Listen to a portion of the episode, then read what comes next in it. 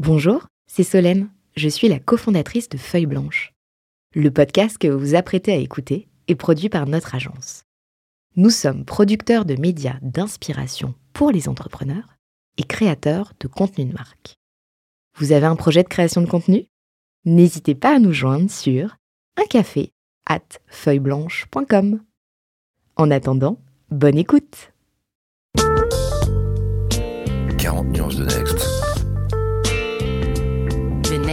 Next 40, comme vous ne l'avez jamais entendu, animé par Olivier Mathieu et Thomas Benzazon.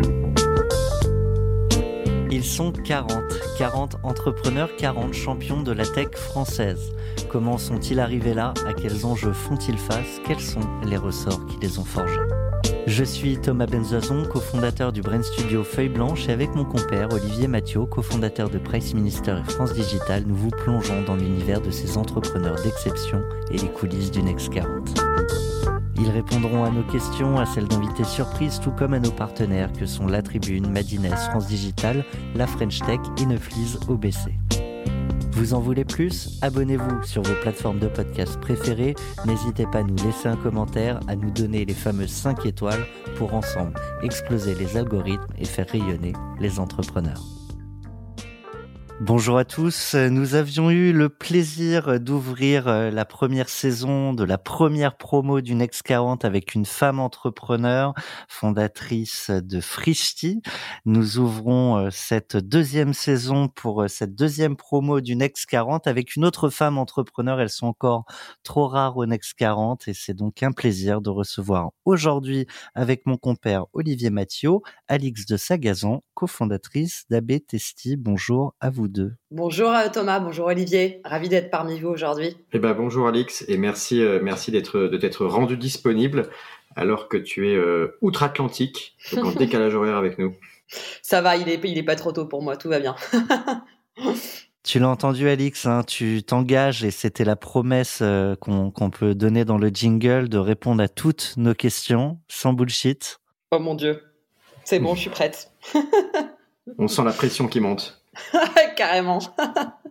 Olivier, je te propose d'ouvrir le bal avec la fameuse présentation mathiotesque de notre invité.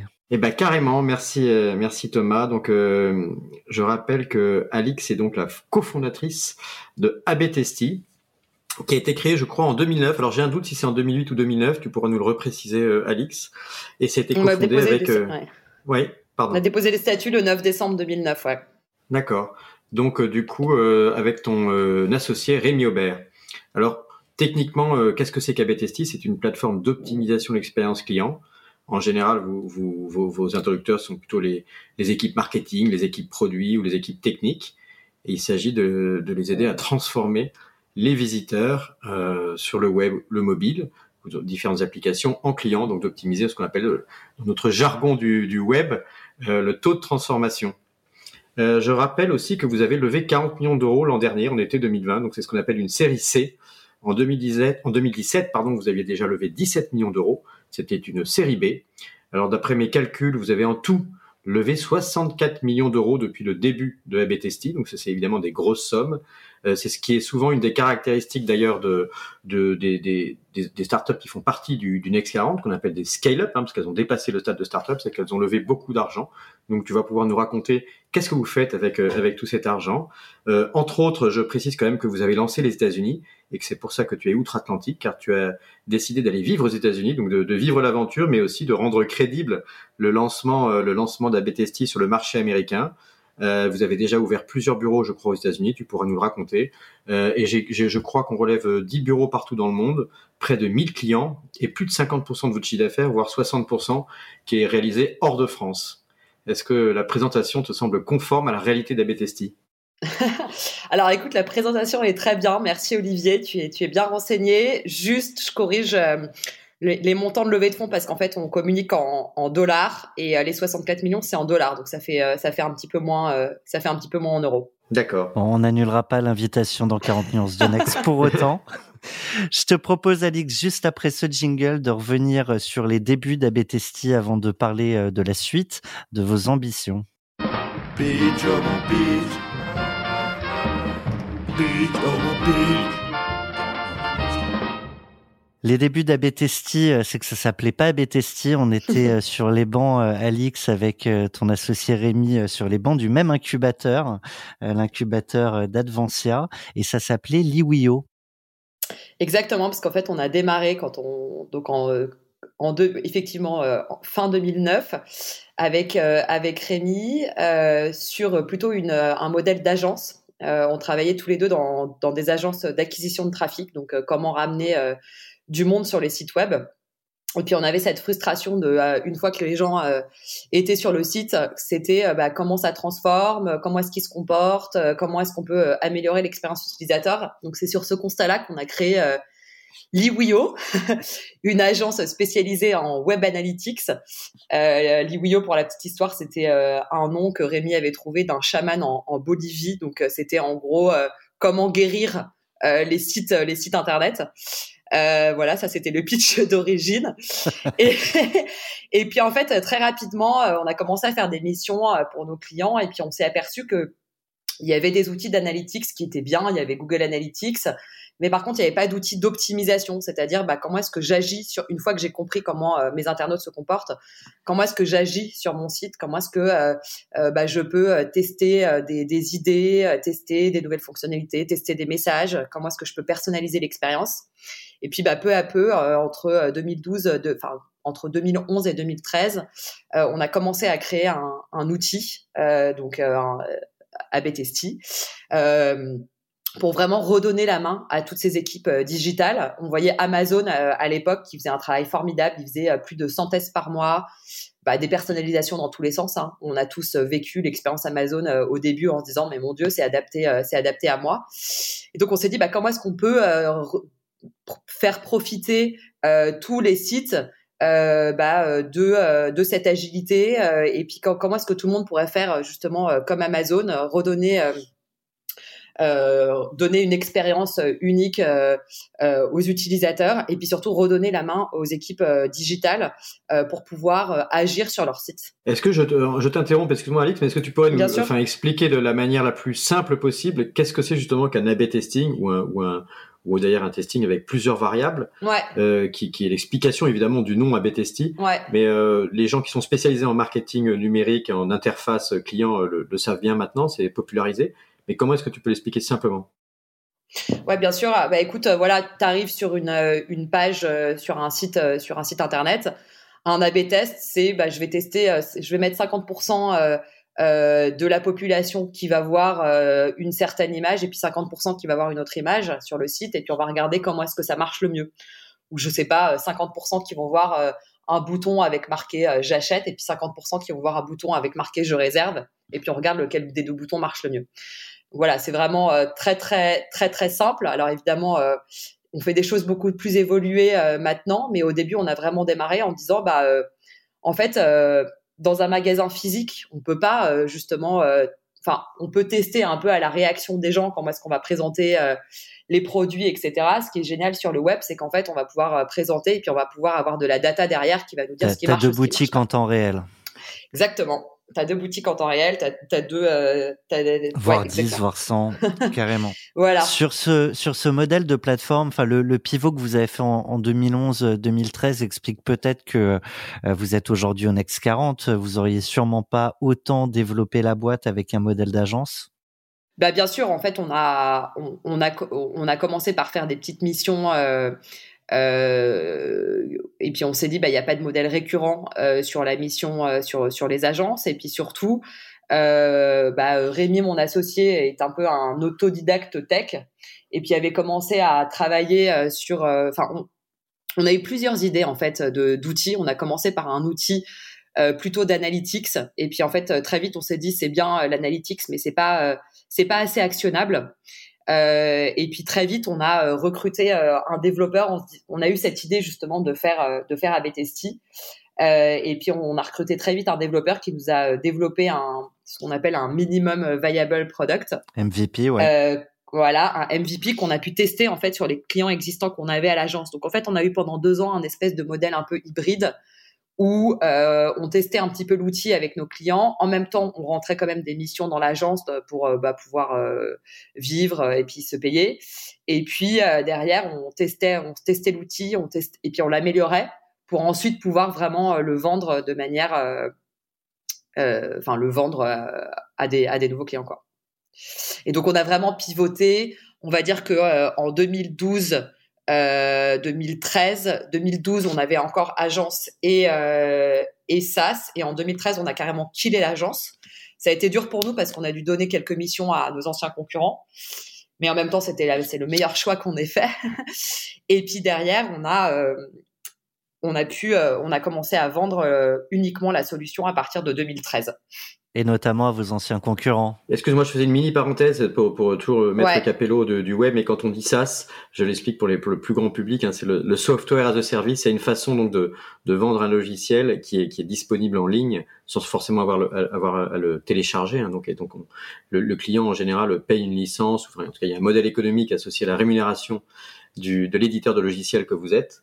Et donc c'est ça, ça c'est le, le, logiciel comme service. Exactement. Et alors justement sur le modèle AB Testi euh, actuel, et d'ailleurs peut-être qu'il a évolué, et ce serait intéressant pour les auditeurs de, de comprendre en quoi et comment euh, il a pu évoluer au fil des, des années. Pardon. Aujourd'hui, c'est quoi le modèle? C'est de l'abonnement? C'est en fonction des campagnes qu'on qu'on met en place? Exactement. Alors c'est un abonnement, donc euh, ça peut être un abonnement sur un an, deux ans, trois ans. Euh, et c'est alors encore plus simple que euh, en fonction du nombre de campagnes, c'est plutôt en fonction de la volumétrie du site, donc de la taille du site. Euh, et puis ensuite, après, euh, ça dépend aussi des fonctionnalités que tu que tu vas prendre. Euh, donc on fait, comme je vous avais dit, du test et puis aussi de la, personnalisation. on a aussi depuis un an un outil dédié pour les pour les plutôt pour les développeurs et les product managers. donc voilà une, une, plateforme en plus que nos que nos clients que nos clients peuvent, peuvent acheter. Mais c'est voilà c'est surtout en fonction de la volumétrie du site. Et ensuite par-dessus, quand on vend l'outil, euh, il faut savoir évidemment le prendre en main. Donc, on a euh, des euh, Customer Success Managers qui onboard nos clients, qui les éduquent à comprendre et utiliser, utiliser la plateforme. Et puis, ils peuvent aussi prendre, justement, acheter du service sur la plateforme qui va leur permettre de mettre en place un certain nombre de campagnes. et puis, bah, évidemment, l'idée, c'est euh, souvent euh, la première année, euh, deuxième année, qu'ils puissent prendre du service et puis ensuite qu'ils soient le plus autonomes possible pour pouvoir eux-mêmes mettre en place leur campagne et puis les lancer eux-mêmes. on essaye de leur apporter toute l'expertise de nos consultants pour pouvoir monter, monter en compétences. Tu es allé assez vite sur le, le, nouvel outil là que vous avez développé. Ouais. Tu peux en dire un mot en plus? Ouais, bien sûr. Alors en fait, on a historiquement chez AB donc on a commencé comme son nom l'indique par la B-Test. Euh, très très rapidement, euh, on a développé toute la partie personnalisation. Donc en fait, je suis un client qui, alors la personnalisation, ça, ça couvre énormément énormément de, cas. Euh, euh, donc, euh, ça, ça peut être géographique. Est-ce que je vais avoir un message différent si je suis à Lyon ou si je suis à Paris, par exemple? Ça peut être sur le par rapport au nombre de fois où j'ai été sur le site, par rapport au nombre de fois où j'ai acheté. Donc voilà, tu es un ancien visiteur, tu es un nouveau visiteur, tu n'auras pas le, même message. Donc, la personnalisation, c'est une grosse, grosse, une grosse, grosse brique d'ABTST. C'est même encore plus utilisé que la testing et que, et que l'expérimentation. Donc ça, ça c'est. Et ça, ça fait qu'un an, pardon, je te coupe. Non, alors ça, excuse-moi, ça c'est la, ça c'est la plateforme d'origine. On a commencé par la B-test, on a rajouté la personnalisation et on s'adressait aux équipes, euh, beaucoup aux équipes marketing et puis un petit peu aux équipes produits qui ont commencé à se structurer. Donc les équipes produits digitales qui ont commencé à se structurer depuis euh, depuis quelques années. Et puis on a commencé à avoir pas mal d'interlocuteurs justement produits et techniques euh, dans euh, dans nos dans nos meetings. Et on a du coup euh, développé pour eux euh, une, une, interface en fait qui leur permet donc plutôt aux développeurs et aux équipes produits pareil, de faire du test et de l'expérimentation, sauf que ça va être euh, beaucoup plus technique et beaucoup plus poussé. Donc, euh, j'ai pas envie de rentrer trop dans le jargon, mais on appelle ça du server side, c'est-à-dire que tu vas faire des modifications côté serveur. Donc, ça va être des modifications beaucoup plus complexes. Euh, par exemple, je suis euh, quelqu'un du produit, je voudrais mettre en place une nouvelle fonctionnalité sur mon site. Je vais mettre d'abord 10% du trafic qui va voir ma fonctionnalité. Je vais regarder si ça marche ou si ça marche pas. Et puis peu à peu, je vais je vais pouvoir mettre ma fonctionnalité live sur mon site ou alors l'arrêter si elle marche pas. Donc voilà, c'est quelque chose qu'on appelle euh, du progressive rollout euh, ou du feature flagging, mais bon, c'est un petit peu, euh, c'est un petit peu technique, donc j'ai pas du tout envie de rentrer dans le je détail. Je vois les oreilles d'Olivier qui se dressent. c'est ça. Non mais voilà, donc je veux pas rentrer dans le détail, mais on va dire que c'est en fait pour faire la même chose, c'est pour expérimenter, pour tester, sauf que c'est un petit peu plus, un peu plus technique, un peu plus complexe, mais par contre, ça nous permet de nous adresser à une population de, de produits et de développeurs qu'on n'adressait pas vraiment avant. Donc la, la, première clé de succès, c'est ce pivot que, que, vous avez fait en, en 2011-2013. Euh, Est-ce que parmi les autres clés de succès, tu mettrais les big boss? Je t'ai beaucoup croisé, puis toi, puis tes équipes, euh, mais, mais sur cet événement euh, orienté sales, marketing. Ouais. Et euh, j'ai le sentiment que vous avez aussi grandi. Alors, tu as peut-être d'autres clés de succès, mais je serais curieux d'avoir ton retour là-dessus. Oui, alors les clés de succès, oui, il y, en a, il y, en a, il y en a plus, plusieurs. Euh, en tout cas, c'est clair qu'on a très vite investi euh, en marketing événementiel, on va dire, c'est-à-dire que très vite, bah alors quelque chose qu'on a perdu aujourd'hui depuis un an, mais on a beaucoup privilégié évidemment euh, la relation, la relation client, et on a effectivement investi beaucoup dans les big boss. Donc là, on va faire la, la promo d'Hervé, c'est là où même là où je t'ai rencontré, je crois, Olivier euh, et euh, qui étaient des, des, effectivement des événements absolument formidables pour rencontrer à la fois des partenaires, d'autres prestataires comme nous avec lesquels on peut euh, on peut avoir des synergies, puis également euh, de passer euh, du temps avec des clients, comprendre leurs problématiques, et puis ensuite effectivement les rencontrer de manière plus plus formelle dans des rendez-vous mais c'est vrai que les big boss, bah voilà, c'était un format où euh, on partait au ski ou euh, ou à la plage tous ensemble et puis on travaillait un petit peu et puis on s'amusait bien. Euh, et c'était effectivement euh, une, une, bonne manière en fait avec de, des contrats, ouais. ouais, de rencontrer l'écosystème. Et il y a quelques événements comme ça sur lesquels on a investi dès le début qui effectivement ont, ont, ont permis euh, de faire grandir la, notre base client euh, en, en, France, surtout évidemment, parce qu'après euh, il y a l'international qui est un sacré challenge. Mais en tout cas, ça a permis de, ouais, de, de, de, bien faire grandir notre base client en France. Pour avoir une idée de ratio, vous, vous mettiez combien de budget à peu près sur, sur ces sujets événementiels par rapport au chiffre d'affaires, enfin, je sais pas si vous le rationalisez bah, en fait, comme en ça gros, à l'époque. Alors, euh, pour te donner un ordre d'idée, euh, les coûts marketing chez ABTST par rapport au chiffre d'affaires. Euh, aujourd'hui, on est à, on est à, donc euh, c'est les salaires plus tous les événements qu'on fait. On est à 13 mhm. on est à 13% du chiffre. on était plutôt à l'époque, au début, plutôt autour de 18% tu disais qu'il y avait d'autres clés de succès? Bah écoute, euh, nous... On, on, a envie de connaître vos recettes. Non, mais nous, nous en fait, ce qu'on a fait, alors sur le marketing, effectivement, on a fait beaucoup d'événementiels. Après, on a été un petit peu moins bon sur la partie online. Par contre, euh, moi, je pense que ce qui a vraiment euh, fait décoller, nous, a vraiment fait décoller en France, euh, c'est alors la valeur numéro un chez Abetesti, c'est la satisfaction client. Euh, ça a été vraiment de toujours mettre le client et les problématiques clients euh, au cœur de tout. on a tout de suite construit une équipe de customer success, j'en parlais tout à l'heure. dès le début, sans se dire, bah voilà, on va leur filer une solution et puis derrière ils se débrouilleront. Au contraire, on a toujours essayé de les les accompagner, de les onboarder et puis de leur faire un suivi euh, très, très très très très poussé. Et en fait, euh, bah, on a eu euh, une équipe de customer success absolument euh, formidable dès le démarrage, ce qui fait que bah après, tu sais, ça se fait assez naturellement puisque bah, les clients sont contents et puis le bouche à oreille euh, euh, prend bien. Justement, dans des événements comme les Big Boss, euh, tout le monde se parle entre eux. Et donc, bah, à partir du moment où tu es content et que tu as une solution qui te rapporte, et qu'en plus de ça, euh, ça t'aide à, grandir et à mieux faire ton métier, euh, normalement, derrière, euh, ça marche bien. Donc, je dirais vraiment que euh, toujours mettre le client, la customer satisfaction au centre de tout, ça a été pour moi le plus, la, chose la, plus importante.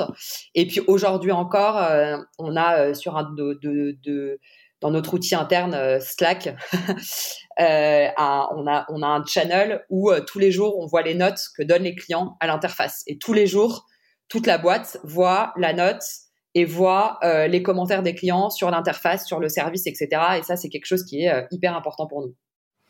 Et je me posais une question, qui, qui, qui, enfin, il y a deux questions, mais je vais commencer par la, première dans l'ordre chronologique. Au moment où vous avez opéré finalement ce, ce pivot de passer d'agence à, produit d'une certaine manière, à logiciel, Vous avez, ça a, été une décision progressive parce que vous avez testé l'outil, comme, comme tu le disais, en mode agence. Mais à un moment donné, c'est quelque chose que vous êtes allé présenter aussi à vos actionnaires et à vos équipes. Est-ce que ça a été un, un bouleversement? Parce qu'on parle beaucoup de pivot. Le mot pivot dans les startups, c'est très utilisé, c'est-à-dire une modification, une nouvelle orientation euh, dans le modèle d'affaires, dans le business model, dans la technologie. Mais j'imagine que ça a dû euh, engranger quand même des choix stratégiques, y compris des changements dans l'équipe Ouais, alors en fait, euh, ce qui est marrant, c'est que quand quand euh, quand on a fait ça, c'était en 2012-2013, et alors mine de rien, le, le, paysage a quand même beaucoup changé hein, des startups euh, depuis. J'ai l'impression d'être super vieille quand je dis ça, mais mais je trouve qu'aujourd'hui tout est beaucoup plus normé, et quand on crée une boîte, on a beaucoup plus en tête ce qu'il faut faire, comment il faut le faire, etc. Parce qu'il y a beaucoup plus de playbook qu'il y avait en 2012-2013. Et en fait, nous, à l'époque, en fait, on n'avait tout simplement pas d'actionnaire puisque c'était une agence et que euh, on a euh, du coup en fait avec euh, bah, avec ce qu'on gagnait sur l'agence, on le mettait dans le logiciel. et du coup, quand on a fait notre première levée de fonds, donc 2013, on n'était plus que logiciel. Et quand on a fait notre première levée de fonds en 2014, en fait, on était, on était rentable. On avait déjà un certain chiffre d'affaires. Euh, et c'est à ce moment-là qu'on a fait rentrer des actionnaires. Mais on n'a pas eu d'actionnaires avant. Donc, en fait, le choix stratégique, quand on l'a fait de pivoter, on était tout petit, on était une agence, on était cinq. Euh, donc, ça n'a pas été très compliqué. Il n'y a pas eu vraiment de... Euh, en gros, avec Rémi, on s'est dit, bah voilà, qu'est-ce qu'on fait? On fait encore quelques missions histoire que euh, on arrive à avoir euh, un petit peu de, un petit peu d'argent euh, pour voilà, pour nous payer. Et puis à partir du moment où on commence à bien vendre l'outil, on s'était mis quelques objectifs. Là, on arrêtera l'agence. Et puis ça s'est fait assez naturellement en fait, puisque notre premier client, on l'a eu en 2013, je crois. c'était Photobox. c'était un contrat à 4 ou 5 000 euros par, par mois. Donc ça nous permettait de payer euh, une personne et puis ensuite on en a eu un deuxième et puis ensuite on a on a itéré comme ça. Quand on a fait notre première levée de fonds en 2014, on était 8 ou 9, quelque chose comme ça. Euh, et on avait déjà euh, ce qu'on appelle un, un monthly recurring revenu, un, un revenu mensuel de 70 000 euros par, par mois. Alors moi, je, me, je, je, continue à me poser un peu les questions dans l'ordre chronologique parce que ce que j'aime bien, c'est décrypter aussi les, les décisions entrepreneuriales et, et qu'est-ce qui fait qu'on on prend euh, telle ou telle décision d'orientation. Et donc, je, je, fais un grand bond jusqu'à 2017, puisque là, on a compris euh, bien ce pivot et, je trouve que tu l'expliques euh, avec des mots, des mots simples. Donc, ça, ça nous permet de, de, de donner l'exemple un petit peu à tous ceux qui aimeraient devenir entrepreneurs. Il y en a un autre qui me semble très important, même si je saute un peu des, années, qui est celui du, du tournant vers l'international, parce que c'est une des décisions euh, assez fortes que vous avez prises. Je crois comprendre que c'est en 2017, et tu, me corrigeras un peu dans la chronologie, puisque vous avez fait une levée de fonds euh, importante à ce moment-là, 17 millions. Alors, je sais pas, est-ce que c'est en dollars ou en euros, du coup, parce que je, je me suis... Ça, euh, c'était des dollars aussi. En ouais, des 17 millions de dollars, avec notamment donc une thèse d'investissement, une, une, une, stratégie d'investissement qui était de, de, de partir aux États-Unis. Alors comment est-ce qu'on décide et comment est-ce qu'on prend cette décision qui a en plus été assez radicale puisque tu as pris aussi euh, tes valises avec toi? Ouais, on a euh, alors en fait juste pour te redonner la chronologie, donc on a fait notre première levée de fonds en 2014 qui nous a permis de développer la France, de recruter 25 euh, personnes à peu près sur la France. Et en fait, ce qu'on a fait, c'est que j'avais une petite équipe internationale qui depuis Paris euh, opérait sur les pays européens, donc UK, euh, Allemagne et Espagne. Et en fait, depuis Paris, on a réussi à signer quelques contrats au UK, en Allemagne euh, et en Espagne. Et on s'est dit, bah, à partir du moment où on réussit à avoir trois contrats et un certain niveau de chiffre d'affaires dans ces pays-là, on va investir et puis on va envoyer une équipe go-to-market. Et donc en gros, en 2015, euh, début 2016, on a commencé à avoir quelques contrats dans ces pays-là, ce qui fait qu'en fait on a fait une série, euh, euh, notre série A de 5 millions en 2016 qui était avant celle de 16 millions en 2017, nous a permis en fait courant 2016 d'ouvrir le UK, l'Allemagne et l'Espagne. Donc nous on a commencé le parti pris qu'on a eu, ça a été de commencer par l'Europe. Euh, on a ouvert trois pays euh, en 2016, donc euh, suite à notre levée qu'on a fait en janvier. on a recruté, donc quand je parle des équipes go-to-market, c'est très simple. C'est une équipe avec une personne qui fait du marketing pour voilà donner de la visibilité, une personne qui fait de la vente, qui vend l'outil, et nos fameux CSM, Customer Success, qui sont là pour accompagner les clients en local parce que on est sur des alors nous on est sur des paniers mid market ce qu'on appelle mid market et enterprise c'est-à-dire que on, vend pas la solution à moins de 20 000 dollars par, an donc c'est quand même assez significatif ce qui fait qu'il faut souvent rencontrer le client donc il faut être il faut être local pas le cas de toutes les boîtes. Euh, il y a des boîtes qui peuvent tout développer depuis Paris parce qu'ils font du small business. Euh, nous, à partir du moment où tu t'adresses à du euh, à des gros comptes ou à des euh, ou à des euh, moyennes entreprises, il faut voir le client. Donc il faut euh, du vendeur local et du customer success local. ça, ça quand tu parles de relations clients au cœur de, de la boîte, effectivement, à un moment, c'est bien de se, se, parler, de se voir. Il y a, tu, tu parlais des parce que maintenant il y a, il y a pas que, que l'Allemagne, les UK et l'Espagne. Est-ce qu'il y a des pays sur lesquels vous êtes planté ou, ou finalement l'expérience a été plus compliquée, plus difficile, plus lente? Ouais, en fait, ce qu'on on a, on a alors on a aussi euh, essayé d'être ouvert aux opportunités on a eu une opportunité parce qu'on avait euh, quelqu'un qu'on connaissait qui était parti en Australie euh, de développer l'Australie. Et ça c'était le premier pays qu'on a ouvert même avant c'était même en 2015 parce que voilà plutôt par opportunité et parce qu'il y avait quelqu'un qui pouvait le faire c'est pas une bonne idée de développer euh, l'Australie, qui est un marché à l'autre bout du monde, qui en plus est un petit pays, euh, parce que euh, parce que c'est pas une bonne idée en général ou c'était pas une bonne idée pour vous Non, bah, c'était pas pour vous. Comment vous l'avez fait? C'était pas une bonne idée pour nous parce que le modèle qu'on avait fait était pas était pas était, était pas le bon.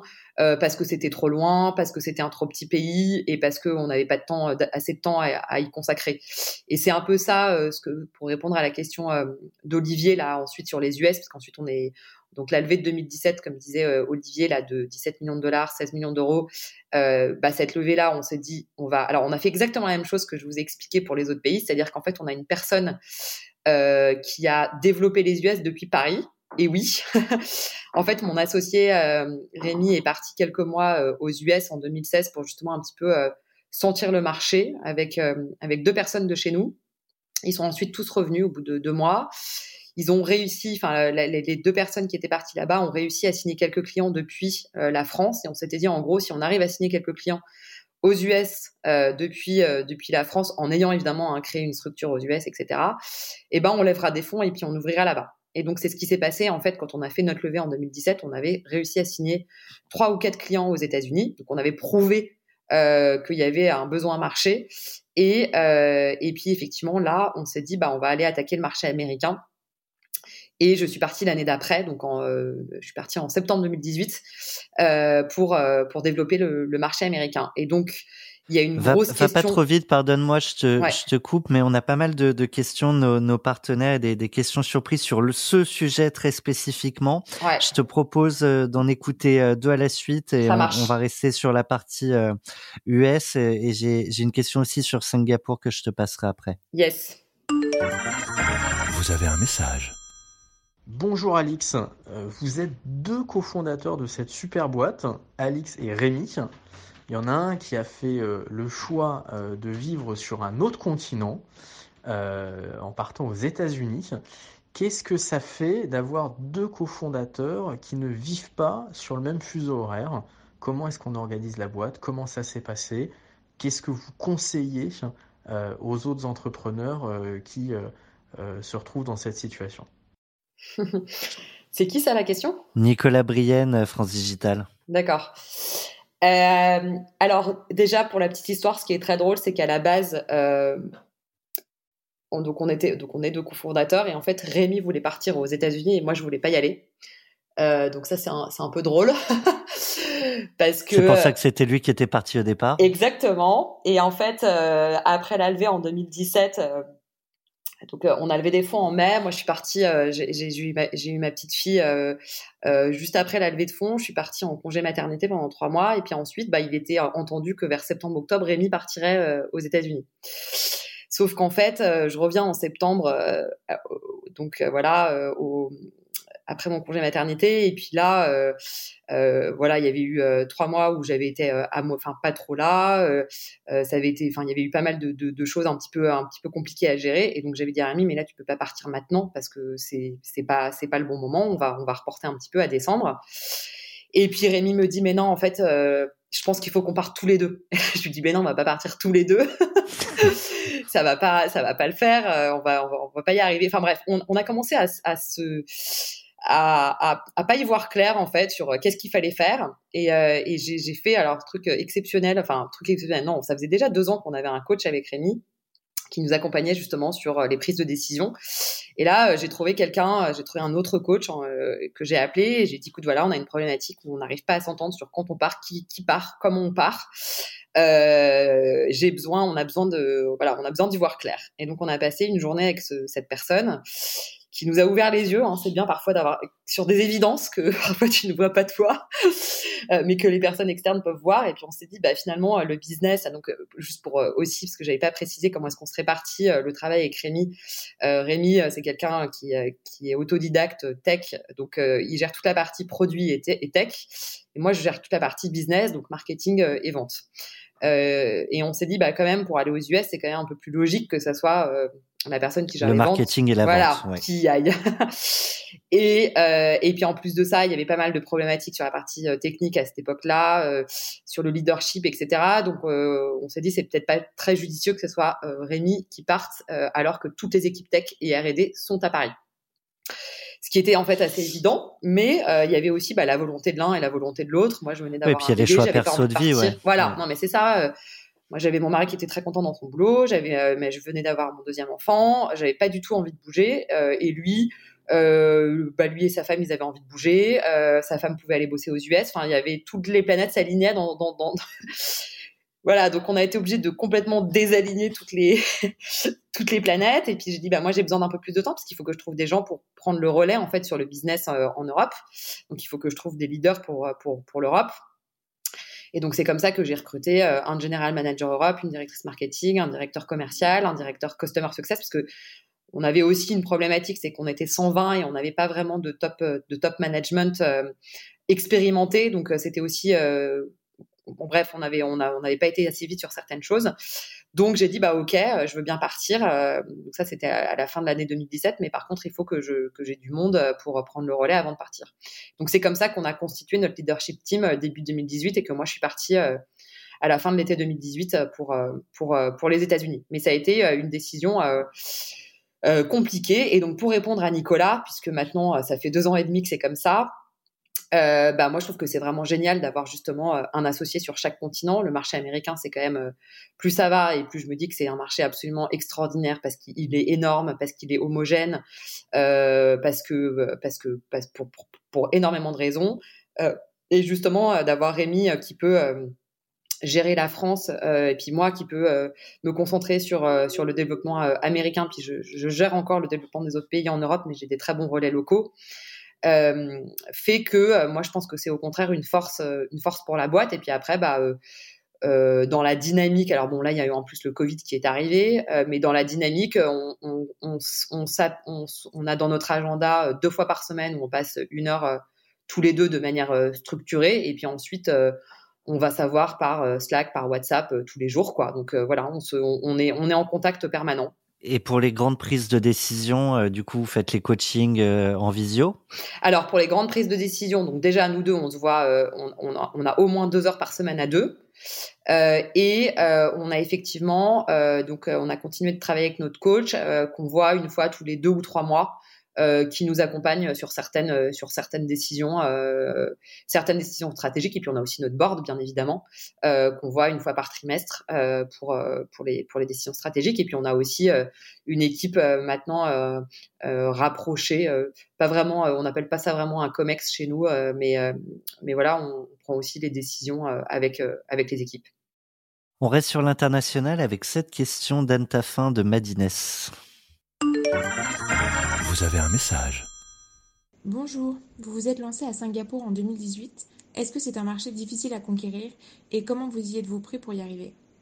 Alors, euh, on a effectivement, alors Singapour, c'était fin de l'année 2018. Alors, je reprends mon, euh, mon ma go-to-market stratégie, ça a été exactement la même que pour les autres pays, c'est-à-dire qu'on a commencé euh, depuis la France. Donc, on a deux personnes chez nous, euh, Julia et Edouard, qui ont émis le souhait de partir euh, en Asie qui étaient chez, chez AB Testi depuis, depuis deux ou trois ans chacun. donc, elle vendeuse et lui Customer Success Manager, donc une parfaite équipe go-to-market. Ils ont été faire aussi pareil un programme de, de, en Asie. Ils sont revenus. Ils ont réussi à signer quelques clients depuis depuis la France. Euh, et on leur avait dit, bah voilà, à partir du moment où vous signez tant de clients et que vous avez tant de chiffre d'affaires, vous pouvez partir. Et donc ils sont partis fin 2018, début 2019. Euh, Singapour est un marché, euh, moi, que je trouve assez compliqué parce que euh, c'est un marché où il y a euh, plein, plein de géographie. Euh, donc, c'est un peu comme l'Europe, c'est très morcelé. Plein de pays différents. et puis, c'est je vais en APAC, qu'est-ce que j'attaque? Est-ce que je vais en Chine? Est-ce que je vais au Japon? Est-ce que je vais, est-ce que je vais à Singapour? Est-ce que je vais en Australie? Est-ce que je, enfin voilà, on s'est posé énormément de questions. Euh, on s'est euh, finalement euh, concentré là sur Singapour, Australie et Hong Kong, vraiment sur trois, trois régions. on a une petite équipe de sept personnes, sept personnes là-bas. qui marche qui marche bien, qui est à Singapour et puis qui va aussi, il va y avoir quelques personnes en Australie. Donc maintenant, on se partage entre l'Australie et Singapour. voilà, donc c'est un marché où en fait il faut se concentrer parce qu'on peut vite partir sur sur plein de plein de choses, plein de géographie et perdre beaucoup de temps. Euh, c'est euh, et, c'est un marché qu'on essaye aussi d'attaquer entre guillemets. On a on a quelqu'un qui est responsable des partenariats et on essaye aussi euh, de passer par les partenariats à travers un système de revendeurs dans les pays où on n'est pas présent. Parce que c'est, c'est, c'est, on peut pas ouvrir des bureaux dans chacun de ces pays. Donc c'est pour ça qu'on s'est concentré sur seulement deux géographies. Olivier, oui, et du coup, du coup, ce qui moi, ça, ça, ça serait peut-être euh, aussi intéressant de, puisqu'on est, on est quand même dans cette période de crise. Tu vas parler. Ah, est-ce, est-ce qu'on peut se permettre d'envoyer un petit jingle peut-être du coup, euh, Thomas? Tu connais ma passion de jingle. Je sais que je vous demande de rester chez vous. Je vous demande aussi de garder le calme chez vous, chez vous, chez vous. Je pense que c'est important dans les moments que nous vivons. Alors au moment où on enregistre ton, ton podcast, Alix, on est, on est en plein confinement ou reconfinement. Euh, et, et, quand, les, quand les gens écouteront euh, en 2050 le, le podcast d'Alix, ils diront euh, après le 32e confinement, euh, ils Beau placement de produit, Olivier. mais absolument. Parce que j'ai oublié de le préciser, pardonne-moi, je, te, je te coupe Olivier, mais j'ai oublié de, de changer le, le jingle d'intro en te présentant Bravo, Olivier, aussi bah maintenant oui, le nouveau comme, poste d'Olivier. exactement pour 2050 avec Marie Eklund. Félicitations. On a vu ça dans la presse. Ouais, c'est top, c'est génial. Je deviens investisseur, mais du coup, je continue de m'intéresser euh, aux questions d'innovation et start-up, et c'est, ça reste une, une sorte de, de vocation pour moi. Et donc, euh, c'est très cohérent avec, avec, avec, le podcast 40 nuances de Next. Et dans ce contexte qui, qui nous pose plein de questions sur nos façons de travailler, nos façons de vivre, etc., tu as un point de vue peut-être particulièrement intéressant parce que vous êtes multigéographie.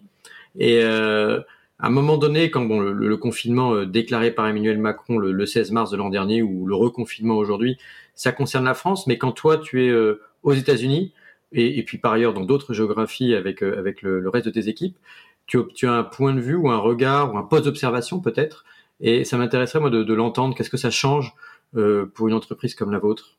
Bah écoute, pour le coup, on a alors c'est je dirais qu'entre l'Europe et les États-Unis, déjà, je trouve qu'il n'y a pas la même euh, culture euh, à la base de, de télétravail.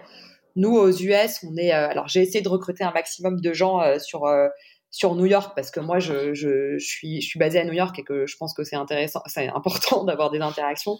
Mais après, on a des, des gens un petit peu partout aux US. Hein. On a des gens on a des gens dans le Colorado, on a des gens euh, sur la côte ouest à San Francisco, des gens à Atlanta. Donc, euh, on est déjà hyper euh, répartis. Et on va dire que j'ai trouvé que le confinement et puis le passage au télétravail, j'ai l'impression a été moins difficile entre guillemets pour les Américains qui sont un petit peu plus habitués euh, à travailler à distance euh, que pour les Français. Puis je pense que ça dépend aussi des personnalités des gens, hein, tout simplement. mais en tout cas, nous, ça a été une transition euh, qui, je pense, au début, un petit peu comme tout le monde, euh, euh, les, les 3-4 premiers mois là, du confinement de l'année dernière, euh, ça a été un petit peu un choc, mais tout le monde s'est adapté, tout le monde s'est mis un peu en mode guerre, on va y arriver. Euh, euh, et, et, puis on a réussi à mettre en place plein de choses et ça a plutôt bien marché.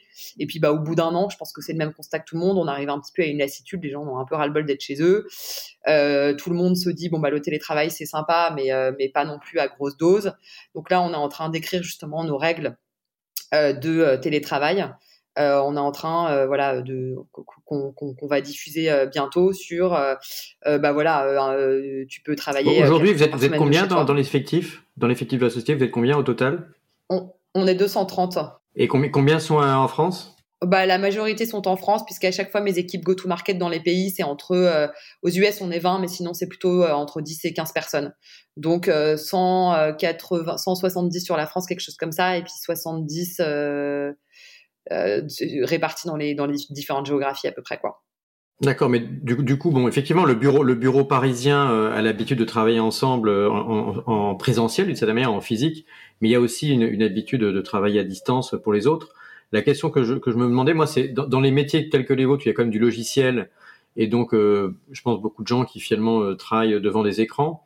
On a tendance à dire que c'est peut-être plus facile de faire du télétravail que, que dans des cultures euh, plus industrielles, etc. Non, mais bien sûr, moi, je pense qu'on fait partie des entreprises qui ont été les moins touchées entre guillemets. Hein. Ce qui nous touche tous, et puis dans tous les pays, c'est de pas beaucoup voir tes, tes, collègues et puis de pas avoir cet, état, cet esprit de bureau, évidemment. Après, euh, ton travail, euh, tu peux le faire euh, sans aucun problème depuis chez toi. et puis encore une fois, on a été, on est aussi dans des métiers du digital. Donc évidemment qu'on a été un petit peu impacté par la crise, un peu comme tout le monde l'année dernière, mais le business est reparti très vite. Et puis derrière, on n'a pas, je sais pas, c'est pas comme les gens du voyage qui vont perdre du chiffre d'affaires, etc. Nous, on n'a rien perdu du tout. Donc on n'a pas été, par rapport à cette crise, on n'a pas, on a été un petit, on était impacté bien évidemment comme tout le monde, mais dans une bien moindre mesure. En fait, en fait, il y a aussi une autre question qui est celle du, un peu du business en période, en période de crise, parce qu'évidemment, euh, on parle beaucoup de, et c'est normal, du risque sanitaire, du risque aussi un peu social et parfois un peu, un peu compliqué sur le plan psychologique, mais bien entendu, euh, nous, on parle aussi beaucoup d'économie dans 40 millions de Next. Et, quand on regarde l'angle les, un peu business, je me suis posé une question en préparant euh, ton podcast qui était, qui était de dire finalement, d'un côté, euh, probablement le e-commerce a explosé. Ouais. Et, et, or, vous avez beaucoup de clients qui sont dans le e-commerce. Donc, d'une certaine manière, euh, euh, forcément, quand on ferme les magasins, il y a une grande partie des actes de consommation qui se reportent sur les mobiles et les ordinateurs et sur le e-commerce. donc ça, ce serait plutôt positif. Mais d'un autre côté, je me suis dit aussi que peut-être les, les, solutions logicielles sont moins prioritaires dans les dépenses de vos clients potentiellement qui, qui, doivent peut-être euh, penser à d'autres choses à ce moment-là. Euh, donc, quelle, quelle, est la réalité en fait commerciale? Ouais, ouais, bah, la réalité commerciale, écoute, elle a été très simple. C'est ça, le, le, confinement est arrivé partout dans le monde, hein, parce qu'aux États-Unis, c'était exactement en même temps, c'était autour du 15 mars. Et nous, tu sais, on, on est en quarter. Donc en fait, on signe souvent beaucoup, beaucoup de business en fin de quarter, donc c'était fin mars. Et en fait, euh, bah, tout ce qui devait se signer sur fin mars, en fait, a été alors c'était intéressant dans nos chiffres parce que c'était pas annulé, c'était euh, reporté. Donc voilà, donc tout a été frisé euh, fin mars. Donc en fait, on a fait euh, du coup un chiffre bien moins important que ce qu'on avait ce qu'on avait prévu. Le quarter d'après, bon, les gens commençaient à avoir un petit peu plus de visibilité, donc on a quand même réussi à se maintenir en, en termes de signature. Par contre, on a nos, alors nous on a 10% de nos clients dans le voyage euh, où là, ils en ont pas mal souffert. Ils nous ont dit, est-ce que euh, on peut faire une pause sur le contrat? Enfin voilà, on a donc nous on a essayé de s'adapter un maximum à nos clients et puis surtout de les accompagner dans cette période euh, de crise.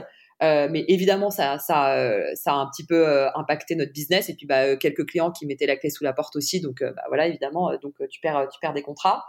Donc ça, ça a été le, le Q2, le quarter 2 qui se terminait en juin, qui du coup a été un petit peu mitigé, mais on va dire que ça allait à peu près.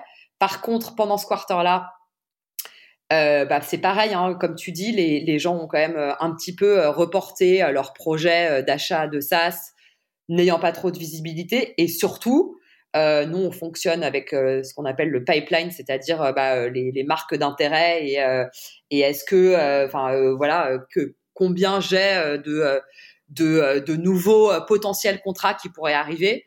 Et ça, pour le coup, ça s'est beaucoup réduit pendant cette période-là d'incertitude, ce qui fait que le quarter d'après, donc euh, jusqu'à septembre, celui-là, il a, il a carrément été pas bon. Euh, parce qu'en fait, les pipelines s'étaient pas bien remplis sur le quarter d'avant. Et puis ensuite, aussi parce que vous faisiez moins d'événementiel, j'imagine. Et voilà, évidemment, il y avait moins d'événementiel. Tu fais de l'événementiel sur du digital, mais évidemment, c'est pas du tout pareil. Euh, donc en fait, tout ça, ça a impacté. Donc on a eu vraiment euh, deux quarters très impactés. Et puis ensuite, il y a eu l'été où là, ça a commencé à revenir. On a commencé à maîtriser et à peu près, même si on navigue encore à vue, voir à peu près comment ça se passait. Les sites ont commencé à voir qu'en fait, ils avaient vachement, enfin, les sites e-commerce, il y a pas mal de business qui en ont vachement profité. et puis là, à partir de septembre, ça, l'activité a complètement repris. Euh, on a fait un super Q4, donc qui s'est terminé en décembre. Et puis là, on vient de terminer le, ce quarter-là qui a été notre meilleur euh, qu'on n'a jamais fait. Donc euh, l'activité pour moi est complètement repartie à partir d'octobre.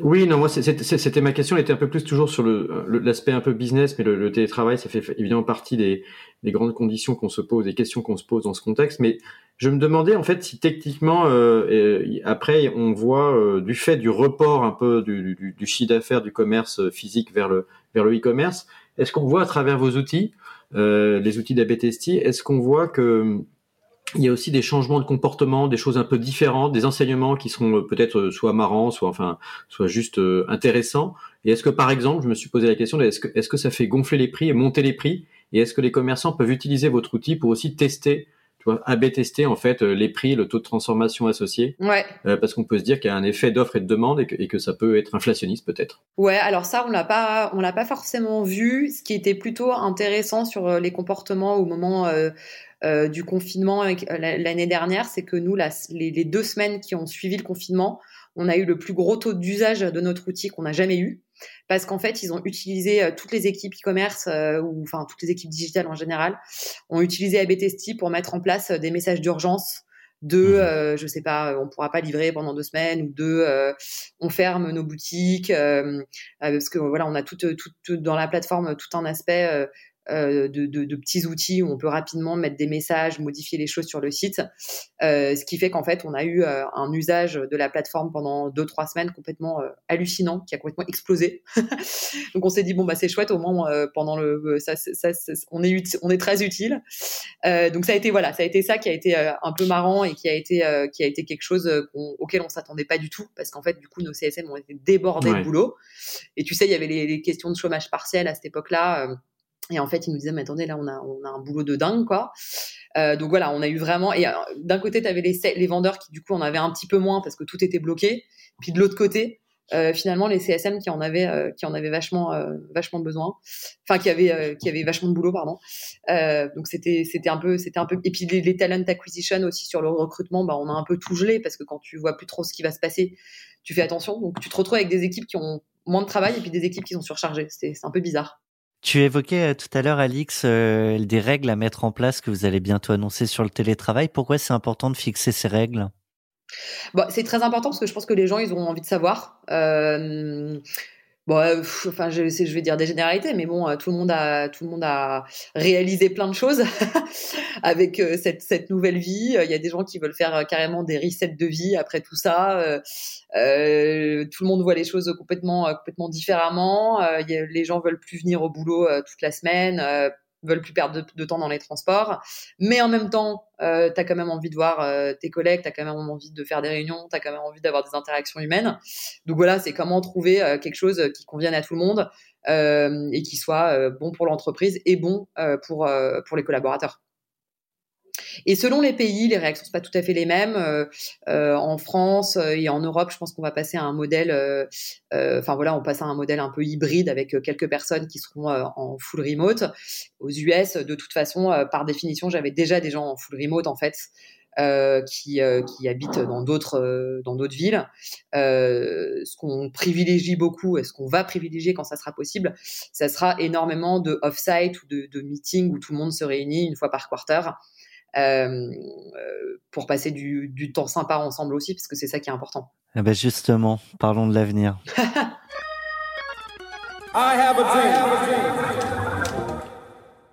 On va pas te demander un discours euh, à la Martin euh, Luther King, Alix. tu sais que c'était notre musique, I have cette musique là, c'était notre musique de notre séminaire il y a deux ans, trois ans de, avec Carl Cox euh, qui, qui, qui, remixait, non C'est pas ça euh, ouais, c'est ça. exactement.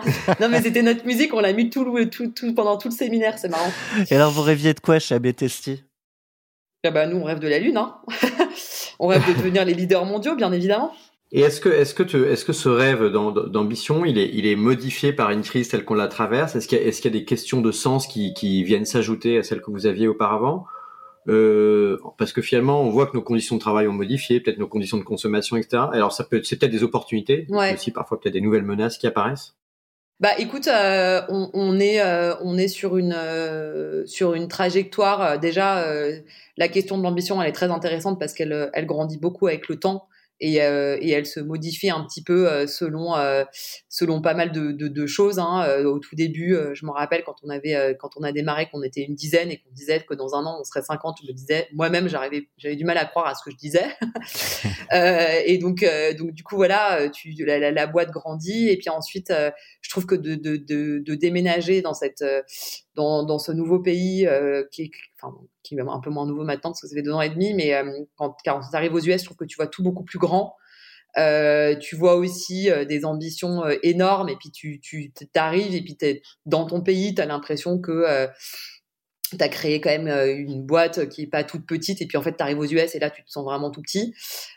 Donc du coup c'est génial parce que ça ça ça ça, ça décuple ça décuple le- l'ambition mais effectivement n'étant pas tout, tout en n'étant pas une ambition de j'écrase tout le monde euh, c'est pas ça c'est plus euh, l'ambition euh, de de créer alors une boîte mais surtout enfin de créer un environnement où les gens sont épanouis dans leur boulot. Hein. Ça, c'est la, troisième valeur d'Abetesti qui est l'enthousiasme. C'est voilà aimer ce qu'on fait, aimer son boulot, et puis derrière évidemment bah, proposer quelque chose de toujours plus innovant pour nos clients. C'est ça qui est hyper excitant.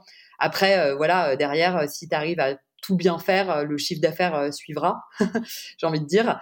Mais voilà, l'idée c'est vraiment voilà de continuer à proposer des choses toujours plus innovantes, d'accompagner les clients pour aller toujours plus loin. Et puis surtout, pour moi, le- le- l'essentiel, c'est d'avoir voilà des collaborateurs qui sont épanouis dans leur travail, à qui on peut proposer à la fois euh, euh, bah, de grandir en interne. De, de- Il y a beaucoup de mobilité internationale, ça c'est l'avantage aussi d'avoir beaucoup de bureaux, de gens qui bougent euh, dans les bureaux. C'est, je pense que c'est sympa de bosser dans une boîte où tu sais que tu peux partir euh, potentiellement aux US. On a ouvert au, au Canada là, donc tu peux partir potentiellement au Canada, tu peux partir à Londres, tu peux partir à Singapour.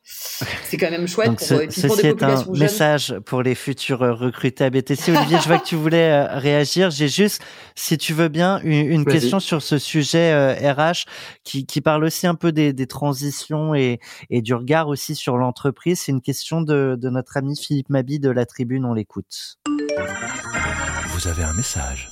Bonjour. La forte croissance des startups, euh, l'hypercroissance même des startups dont on parle beaucoup, euh, soulève des questions de management et de gouvernance dans les startups. Euh, parfois, les startups vendent du rêve et certains se découvrent que le rêve peut tourner au cauchemar. Il y a actuellement un mouvement sur les réseaux sociaux qui s'appelle Balance ta startup, où de jeunes employés se plaignent des conditions de travail, parfois très dures, dans ce milieu.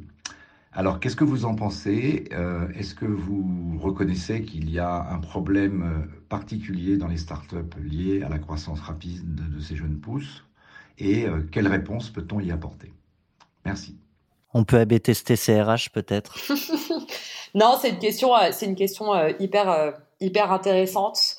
Euh, bah, je, pense qu'effectivement, de grandir très vite, euh, et en plus de ça, très souvent, les personnes qui sont euh, à la tête de ces startups sont ce qu'on appelle des first time CEO.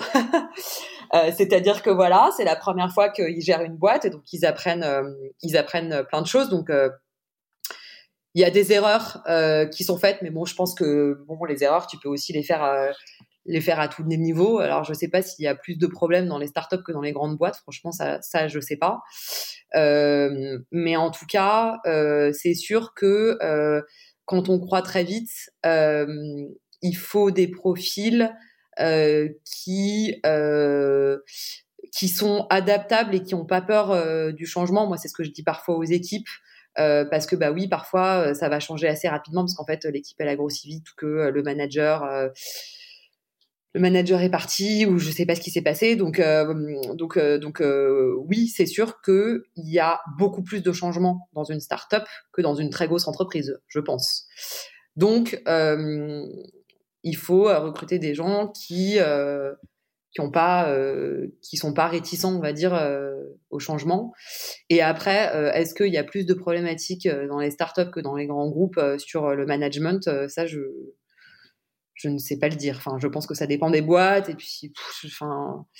Il y a d'autres comptes qui existent à l'image de Balance ta Startup sur euh, les agences, les gros cabinets de conseil. Les... Ouais, c'est ça. Je pense que de toute façon, ça dépend des, ça dépend du management, ça dépend des, ça dépend, ça dépend des boîtes, ça dépend de, de, plein de choses. Moi, je pense que c'est plus euh, les gens à la tête que. Euh, est-ce que quand, quand, tu es arrivé aux États-Unis, par exemple, est-ce que tu, tu, as recruté aussi donc des Américains? Il y a pas, il y a je sais pas quelle est la proportion. Tu parlais de 20 personnes aux États-Unis, c'est ça? Ouais, c'est ça. On est une 20, ouais, on a encore, on est en train de recruter pas mal. Là, on devrait être 30 d'ici la fin de l'année, ouais. Et il y a combien, il y a combien de, du coup, d'Américains ou de non-Français? Alors, il y a une majorité d'Américains. Il y a un, enfin, il y a 200% Français, moi et quelqu'un d'autre. Quelqu'un qui est venu de, enfin, quelqu'un qui est venu en VIE et puis ensuite euh, qui, euh, qui, qui est en maintenant en contrat local avec ABTST. Et on a un franco-américain.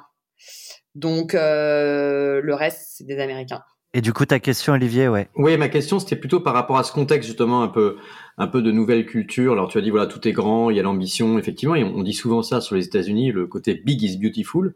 Est-ce que tu as le senti Est-ce que tu apprends des choses euh, que tu peux nous partager euh, dans les meilleures pratiques américaines, mais aussi peut-être euh, dans les forces françaises que tu as perçues, euh, parce qu'il n'y a pas de raison d'être toujours avoir un complexe d'infériorité. Non, pas du tout. Alors absolument pas.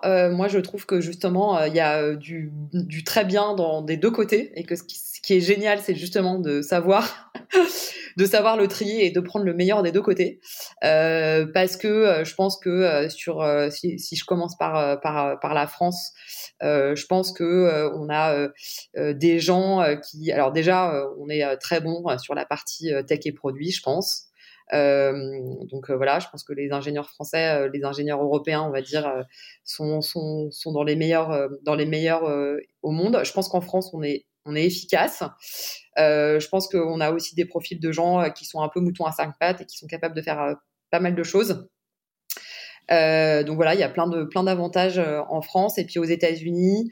Euh, moi, je suis extrêmement admirative euh, de bah c'est c'est très basique ce que je vais dire mais de voilà la manière dont ils se vendent de la manière dont ils du marketing à l'américaine. Moi je trouve que c'est vraiment les meilleurs pour raconter les histoires. Et puis à chaque fois que je fais un call avec quelqu'un aux US il arrive toujours à me raconter une histoire et ça j'adore euh, parce que je trouve qu'il il, t'emporte.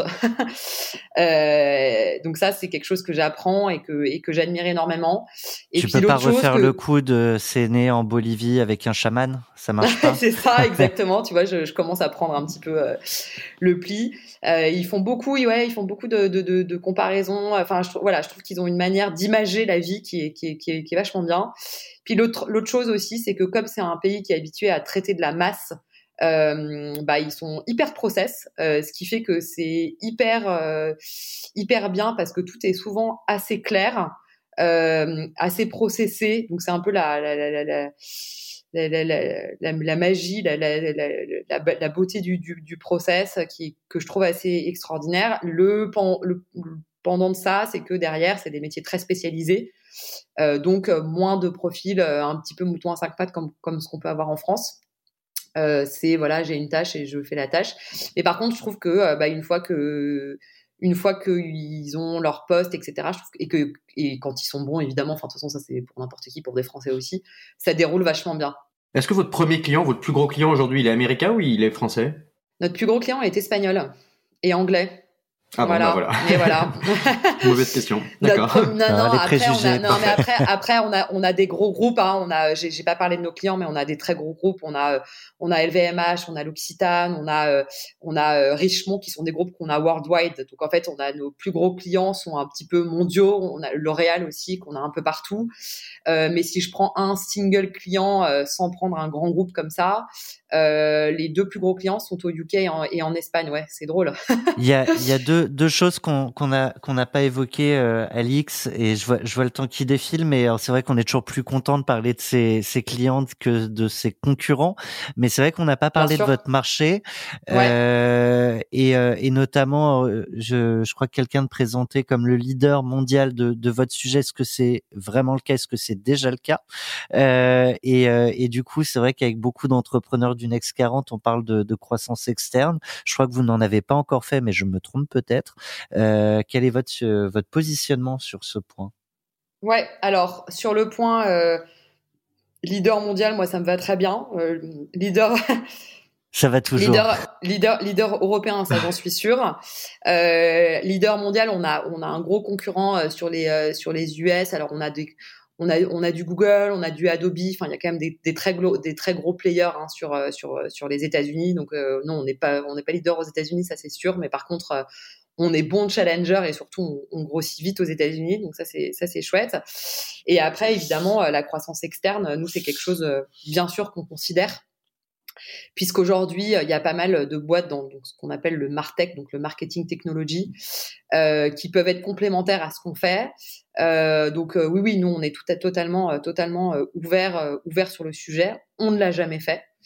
Euh, là, j'ai pas de, euh, j'ai pas de, de, plan euh, précis en ce moment dessus, mais par contre, on, va dire qu'on est quand même, on est quand même proactif et puis on regarde un petit peu des, des, boîtes qui pourraient être intéressantes pour fusionner ou pour ou, ou, à racheter. Content Square, ça fait partie des, des boîtes?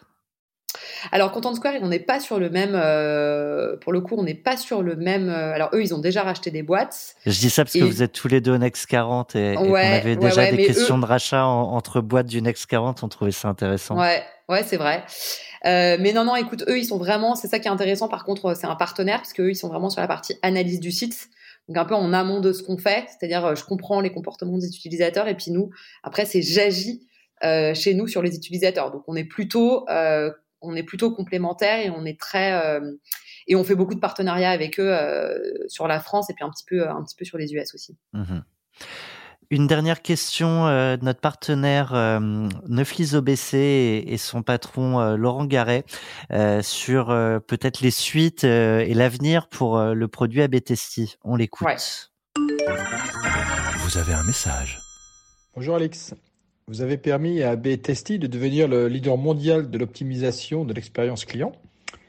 Alors j'ai une question, est-ce que l'un des challenges d'AB Testy ne pourrait pas être, être de miser sur le machine learning pour optimiser en temps réel le parcours utilisateur et ainsi donner euh, encore plus de puissance à votre plateforme? Merci. Alors, bah, super question. Alors, en fait, on, on a tu déjà. Tu vois que tu es leader mondial. je suis leader mondial, j'adore. Euh, non, non, mais voilà, on a, on a très bonne question. Euh, en fait, on, évidemment, euh, alors on, on a euh, beaucoup investi hein, sur. on a une équipe de data scientists depuis 2014. Hein, je crois qu'on a été un des premiers à avoir dans notre secteur une équipe de, de, de data science dès le début qui, qui a justement construit des algorithmes pour euh, être capable euh, bah, effectivement d'adresser le bon message au bon moment au bon utilisateur. Donc ça c'est quelque chose qu'on qu fait déjà euh, au niveau euh, groupe d'utilisateurs, on ne fait pas au niveau individuel.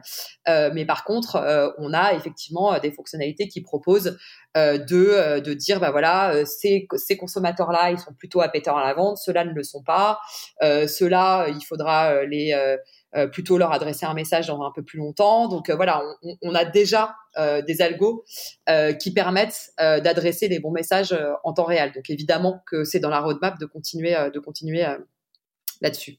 Et je pose la question de Laurent, Laurent Garret à, à 10 ans. Qu'est-ce que tu vois comme euh, option, comme features qui, qui serait bah, la, la, suite logique de votre métier? En tout cas, la suite rêvée. Tu vois, le, le petit challenge euh, la techno. Vision, euh... ou, ouais. Ouais, ouais, bah écoute, euh, la, la, la, vision, il y a vraiment, en gros, pouvoir.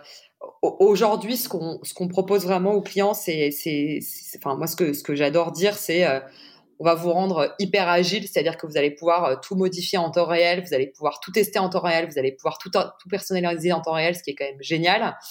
Euh, parce qu'en fait, ça permet aussi de développer la créativité euh, de, euh, de nos clients. Et en gros, bah, nous, euh, l'idée, c'est vraiment euh, d'être d'être au début des des process de nos clients, c'est-à-dire, bah voilà, je voudrais créer quelque chose de nouveau, un nouveau process, enfin un nouveau, pardon, une nouvelle feature, etc.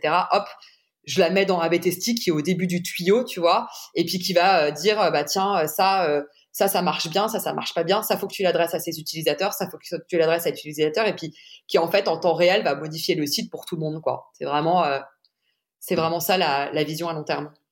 Olivier, je te propose un tout dernier mot avant de passer à la seconde partie, moi qui est toujours ma préférée. On va s'intéresser à, à, la femme entrepreneur et tout ce qui a pu forger Alix dans sa vie et, et qui expliquera peut-être en partie la réussite d'Abetesti. Mon Dieu. Eh ben, Alix, on arrive à la fin de, la partie 1 de ton podcast 40 nuances de Next. On a compris euh, les ressorts du succès de, l'entreprise, de la start-up devenue Scale-up à Betesti. Et, euh, et, on te remercie pour ce, témoignage, cette sincérité, aussi toute l'énergie que tu transmets par la voix, euh, y compris de l'autre côté de l'Atlantique.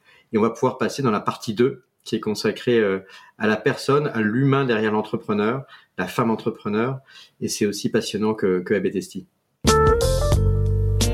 40 nuances de Next. Le Next 40, comme vous ne l'avez jamais entendu, animé par Olivier Mathieu et Thomas Benzazon.